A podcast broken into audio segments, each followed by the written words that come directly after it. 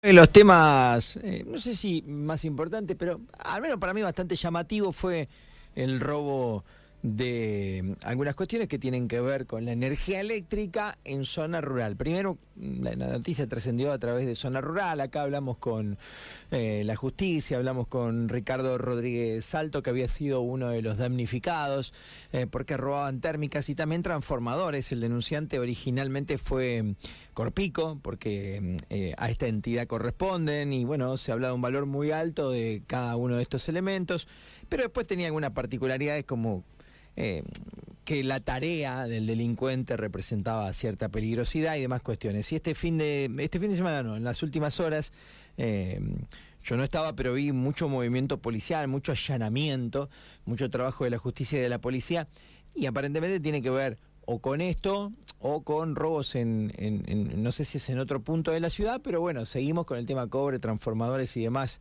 Está la fiscal Verónica Campo en línea. Verónica, buen día. ¿Cómo te va? Es así mucho allanamiento referido a todas estas cuestiones, ¿no? ¿Tiene un poco todo que ver con, con todo?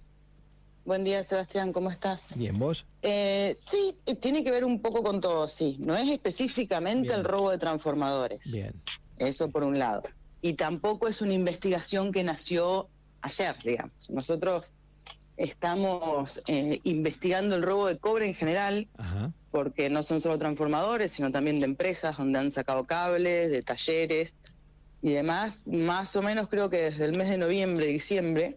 Ah, hace mucho. Eh, sí, hace mucho estamos con esto, que estamos detrás de, esta gente que, que sustrae el cable o, como dijiste, los transformadores de la cooperativa para vender el cobre. Es una tarea, mm, por lo que entonces estás diciendo, casi, casi como una especie de, no quiero exagerar, pero de organización que se están dedicando a esto, porque si viene desde noviembre a diciembre. Eh, pero son distintas personas.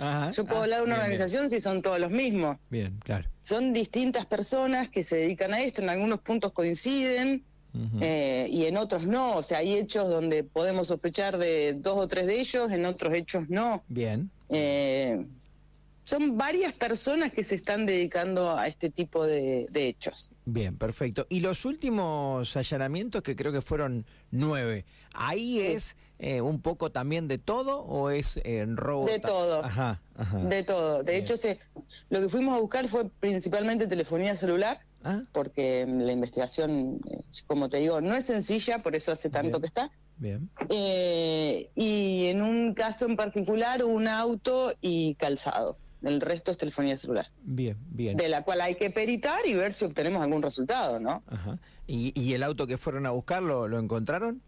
Sí, sí, sí, lo ah, encontramos. Ahora hay que realizar una pericia y determinar si ese es el auto de que nosotros sospechamos estuvo en uno de los hechos y, y bueno, y poder relacionar si era el dueño de ese auto el que me lo manejaba en ese momento. Eso, obviamente, ustedes están preparados para todo eso y la policía también, pero es un, es un trabajito, ¿eh? ¿No? Digo, esto de, dar en la tecla, que comprobar que ese haya sido el auto, que lo haya manejado, bueno, es un. Toda esa. No es, por eso no es tan sencillo que encontré el auto y encontré el autor. Está bien. Eh, ¿Qué hay? ¿Mucho dinero en esto? Digamos, hoy el cobre se paga bien, aquel que lo reduce, eh, por eso tanta gente haciendo lo mismo. Sí, de, acuerdo a lo que nosotros hemos investigado en estos meses, se estaría pagando dos mil pesos, dos mil quinientos más o menos el kilo de cobre. está bien. Al principio, em, una especie de, obviamente sospechoso, no culpable, ¿no? Después mm. eso lo dirá la justicia en un procedimiento judicial si es que lo hay. Pero, lo primero que se detuvo es una especie de comprador, de reducidor. Em, ¿En qué situación está esa persona? Y si después vos me decías recién, son muchas personas las que se dedican a esto y coinciden después a dónde lo llevan o eso tampoco está claro todavía. Bueno, en realidad no es el primer detenido. Eh, el primer detenido es de hace meses atrás, que habría participado en uno de los hechos. Y en este caso en particular de ese señor que vos mencionás como el reducidor, está sospechado y yo te explico por qué. Bien. Nosotros tenemos ahora que acreditar que el cobre que él compró es cobre robado. Y que él sabía que lo estaba comprando robado, ¿me explico? Perfecto. Cuando nosotros hacemos el allanamiento en el lugar de este señor donde la copia, hay cobre. Yo tengo que probar que el cobre pertenece a un transformador, a los cables que robaron del taller o a donde fuere. No es que porque él tiene cobre para vender ya es sospechoso. Ella es, es, digamos, es un responsable. Y después, una vez que determine eso, también tengo eso con respecto a él. Determinar quién se le vendió. Bien. Bien. Eh, Verónica, para robar en las empresas, ¿siempre es desde afuera? ¿Siempre todo lo que es cablería, transformar, todo lo que está siempre afuera? ¿O a veces también ingresan? ¿Ingresan a una oficina, ingresan a un galpón? No, no, ingresan los predios, los galpones. De hecho, han sacado de muchos galpones, han sacado los cables enteros. Ajá. Y eso en la carátula juega su rol, ¿no? Esto de que sea propiedad privada, digamos, puede complicar un poco más la situación de quien delinque. No el hecho de que sea ah. propiedad privada, sino la forma. Si es un robo o un hurto, depende si tuvieron que romper para obtener el cable o no. Hubo un taller en particular donde tenía el señor los cables, digamos, en una bolsa, por ejemplo. Y eso.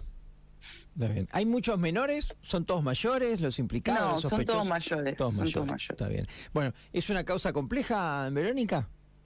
Y sí, es una causa difícil por todo esto que te estoy comentando. Digamos, no es como eh, voy a hablar con Miguel, no es que robaron un tele y voy a tu casa y encuentro el tele. Claro. No es así. No, hay que unir piezas acá, bastantes. Claro, aparte es muy difícil, te vuelvo a decir, determinar que el cobre es el cobre que faltó en determinado lugar.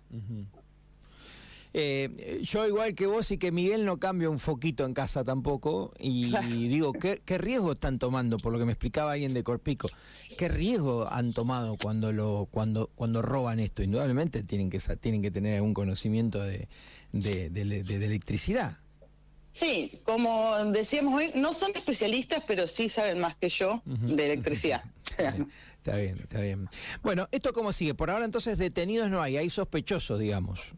Por ahora hay sospechosos, exacto, y ahora bueno, viene toda una movida de pericias y pruebas que tenemos que llevar adelante para ver si mm.